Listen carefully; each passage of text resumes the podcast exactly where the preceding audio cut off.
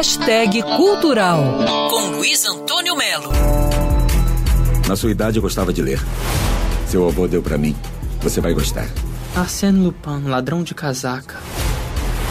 A série Lupin da Netflix é a grande surpresa da temporada. Ela ficou em primeiro lugar no top 10 em 10 países do catálogo da Netflix. Uma febre que, lógico, também atingiu o Brasil.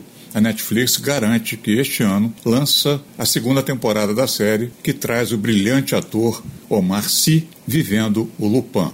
Mas a coluna de hoje não é sobre a série, não. É sobre Arsène Lupin, ladrão de casaca, que é revivido na série. Ladrão de Casaca é uma coletânea de nove histórias do escritor Maurice Leblanc, que surgiu lá em 1907 uma espécie de concorrente francês do inglês Sherlock Holmes. Arsène Lupin é um personagem vivo, audacioso, cara de pau, impertinente, uma figuraça, o Arsène Lupin. Nas palavras do crítico Pierre Lazareff, não é um aristocrata que vive como anarquista, mas um anarquista que vive como aristocrata. A resenhista Arita de Paula comentou o ladrão de casaca. Ele conseguia sempre o que ele queria. Ele era muito gentil, deixando um bilhete avisando que ele ia roubar.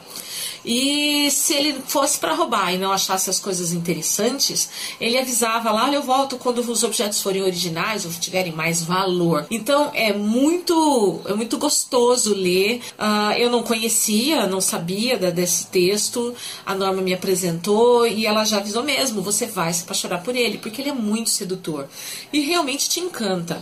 Ladrão de Casaca, de Maurice Leblanc, relançado no Brasil por causa da série Lupin na Netflix. Um livro muito divertido, engraçado pra caramba, literatura ótima pro verão. Luiz Antônio Melo para Band News FM. Quer ouvir essa coluna novamente? É só procurar nas plataformas de streaming de áudio. Conheça mais dos podcasts da Band News FM Rio.